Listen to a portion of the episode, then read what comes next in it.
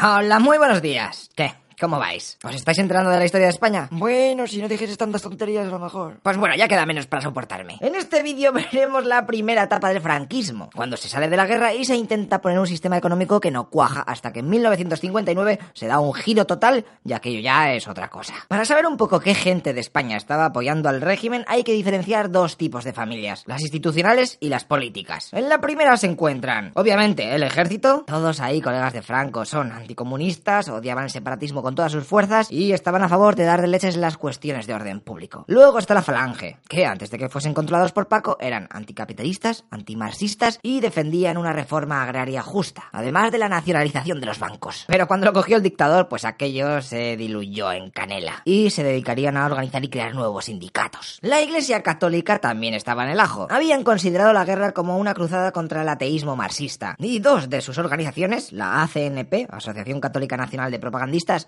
y el Opus Dei, estarán muy vinculadas en los gobiernos que vienen e incluso formarán parte de alguno de ellos. Respecto a la política, en los partidos que apoyan al nuevo régimen tenemos... ¿Qué? Pero si no hay rey.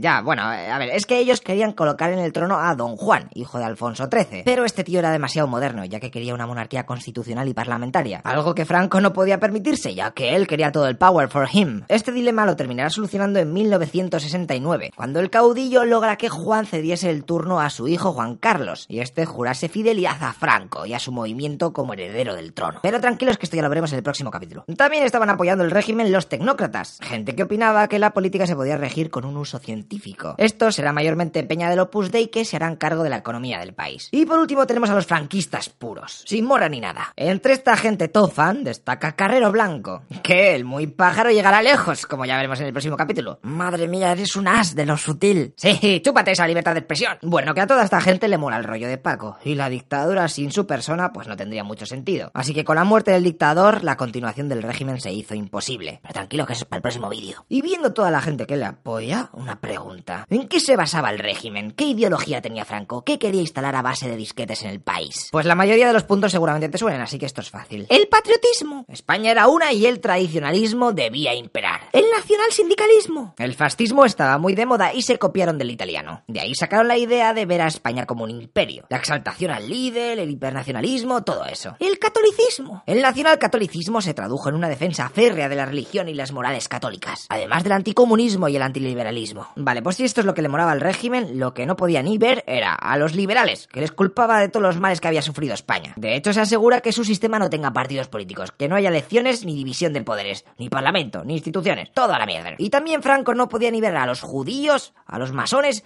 ni a los comunistas. Según él, todos ellos habían traído el rollo ese de la democracia y la lucha de clases al mundo. Pamplinas. Una dictadura autoritaria y sindicatos verticales es lo que necesita la sociedad del siglo XX. Pues visto esto, vayamos a ver qué pasa en el país. La división típica de la evolución política se divide en cuatro etapas. Hoy vamos a ver las dos primeras. Empezamos por la etapa azul o de predominio falangista. Durante este periodo la principal figura, además de Franco Obvious, es la de Ramón Serrano Súñer, que, fíjate tú por dónde, era el cuñado de Paco, por lo que a esta etapa también se le denominará cuñadismo. ¡Ja! ¿Has visto? Ahora ya sabes de dónde viene el término. La falange entonces tenía mucho poder y ellos se encargaron de crear la ley constitutiva de las Cortes, la cual será una cámara que estará al servicio del dictador.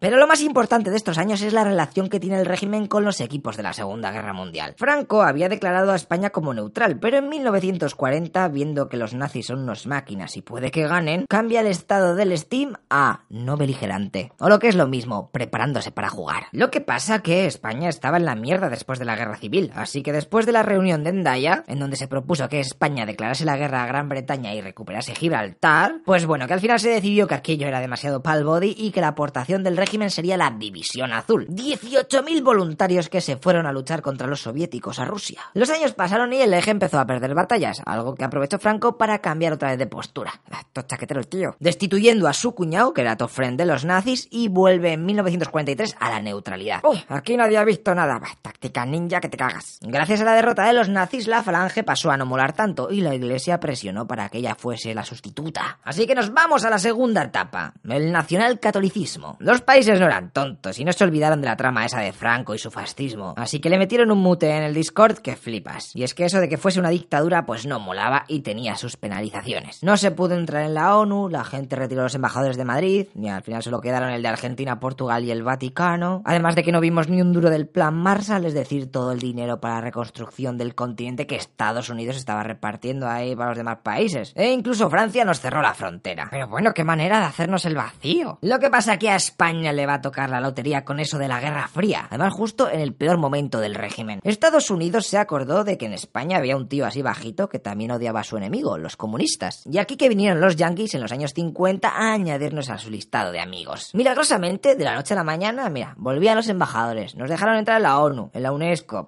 e incluso se firma el acuerdo hispanoamericano, por el que dejábamos construir cuatro bases militares en nuestro país a cambio de 1.500 millones de dólares que servirían para comprar productos norteamericanos principalmente, y otros 500 millones para que Estados Unidos trajese su armamento de segunda mano y así modernizar nuestro ejército. O sea que al final un chollo para los yankees. No son tontos ni nada. Mientras tanto, con la democracia orgánica del franquismo, un término que se inventaron para que no se viese que era una dictadura, pues se crearon las leyes fundamentales del franquismo, que son Fuera del trabajo. se regulan las relaciones laborales y sindicales, Fuera de los españoles. los deberes y los derechos de los Spanish. Ley de referéndum nacional. Franco podía hacer referéndums si él lo consideraba oportuno. Ley de sucesión. España es un reino, pero hasta que no se muera Franco, nada. Ley de principios del movimiento. Nah, unas nuevas normas para los funcionarios. Todos estos cambios y el cash americano no van a servir para que el régimen tenga que sufrir su decisión de ser un estado sin políticos pros. Y es que la política de los católicos estaba agotando a la ciudadanía y empezó a haber enfrentamientos entre falangistas y la iglesia, por lo que Franco decidió cambiar el rumbo y dejó el país a manos de los tecnócratas del Opus Dei, que esa etapa ya entra en el siguiente vídeo. Ahora vamos a ver qué tal iba la sociedad y la economía durante los primeros años de la dictadura. La autarquía pegó fuertemente durante los 20 primeros años. Consistía en hacer que España fuese un país industrial, militar y políticamente fuerte, y sobre todo económicamente autosuficiente. Lo que pasa que la nación no estaba para esas ideas de bombero. La guerra había dejado el territorio reventado y la economía estaba por los suelos. Pero nada, no había manera. Franco se le metió la cabeza, pues venga, ale, a aislarnos del exterior. Fíjate que para importar o exportar algo se debía de tener una autorización especial. Pues tú me dirás, sin divisas, sin oro, en mayor parte por el cargamento que mandaron a Moscú la República, el Estado lo tuvo jodido a la hora de comprar petróleo. Que eso, por muy motivado que estés, si no hay en el país, pues, pues tienes que enviárselo a otro. También se optó por fomentar la industria, sobre todo la militar, pero de rebote se favorecen otras empresas públicas que darán sus primeros pasos ahora, como Iberia, Renfe, Endesa, SEAT, etc. Pese a la creación de estas empresas, que ahora son bastante pros, la población de entonces vivía una realidad bastante cruda. Por culpa de la idea esa de ser autosuficientes, los años 40 se pasaron a llamar los años del hambre. El Estado fijaba los precios y como muchas veces los ponía más baratos que el coste de producción, pues mucha gente del campo pasó de cultivar. O lo que es lo mismo, descenso de producción y escasez. El gobierno intentó solucionar el problema con las famosas cartillas de racionamiento, para asegurar que la población tenía los bienes de primera necesidad. Pero aquello era un full. Con esas cantidades, tío, te morías de hambre. Así que la gente empezó a jugar en el mercado negro y a negociar con los extraperlistas. Que, como curiosidad, te voy a contar el origen del término extraperlo. Y es que proviene de un timo que hubo durante la Segunda República. Daniel Strauss, su mujer Logan y un colega llamado Pearl crearon una ruleta para los juegos de azar. Lo gracioso es que apretando un botón se podía parar cuando la banca quisiese. Ganando dinerico y sean fast. Estos tres le presentaron el invento a varios políticos que aceptaron instalarla en el casino de San Sebastián a cambio de una buena mordida. Los inventores dijeron, venga va, pagaron los políticos y ale, hacer dinero. Pero poco les duró el chollo, ya que el mecanismo fue descubierto muy pronto. Así que los tres tíos se quejaron a los políticos que habían pagado, diciéndoles que, oye, devuélvenme las mordidas, macho, que si es que no hemos ganado nada. Los corruptos le contestaron que tururú. Y Strauss dijo, así, con que esas tenéis, cogió un boli, escribió un informe y se lo entregó al presidente de la República. Fíjate que se dice que por eso tuvo que dimitirle Rus. Porque puede que estuviera en el ajo, ahí ganando dinerico turbio. Bueno, resumiendo, que a este escándalo de pillería y corrupción se denominó con el nombre de extraperlo, que nos da si juntamos las primeras letras de sus inventores. Y desde entonces el nombre quedó como sinónimo de chanchullo o negocio fraudulento. Vale, pues ahí te la llevas. Así que para que veáis un ejemplo, en esta tabla está el precio oficial y el del mercado negro. Mira, mira, dos o tres veces era lo que debías pagar si querías moar